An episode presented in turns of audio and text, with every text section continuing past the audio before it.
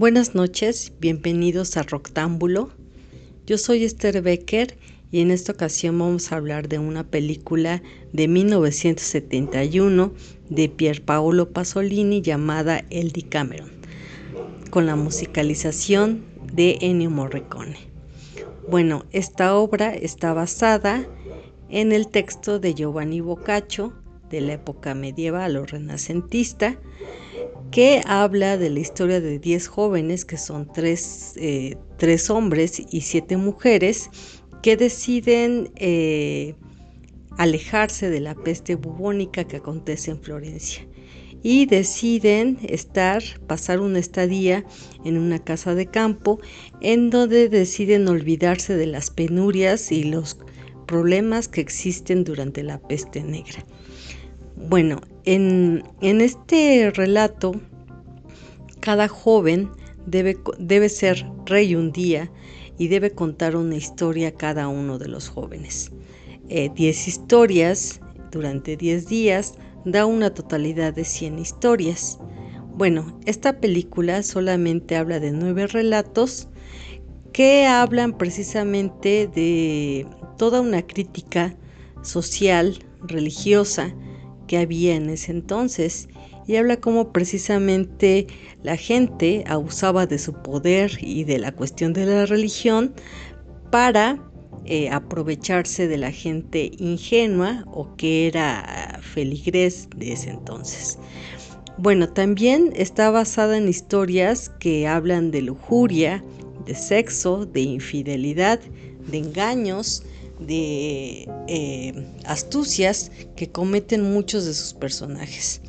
Hay mucho de trampas, em, mucha eh, retórica en cuanto a los acontecimientos de ese entonces y que eh, todos estos personajes se manejan en una cuestión satírica, pintoresca, eh, incluso una parte también hasta bucólica en algunos aspectos.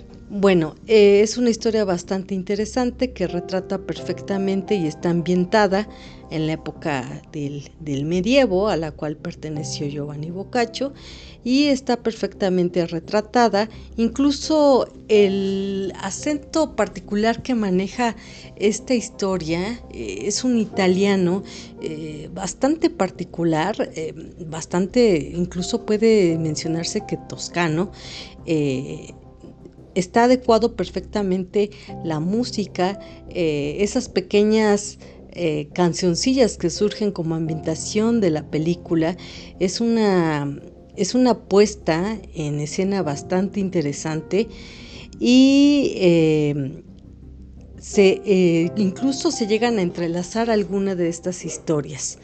Repito, maneja una cuestión satírica, burlesca, de todo lo que acontece en esa época y eh, también hay una burla un tanto sobre la religión en cuanto al ateísmo, ¿no? Porque aquí se ve precisamente cómo eh, se pierde este miedo hacia Dios por conseguir todos los propósitos carnales, sexuales, nocivos, perniciosos eh, y audaces que cada personaje siente. Es una historia bastante interesante, repito, el Cameron de 1971 de Pierpaolo Pasolini. Y cabe mencionar que este autor hizo la trilogía de tres historias que pueden parecer similares ya que juegan con la metadiégesis de tener una historia dentro de otra. Una fue el Decameron, eh, la segunda es Los cuentos de Canterbury de Geoffrey Chaucer y la tercera Las mil y una noches que sabemos que es de autor anónimo y popular.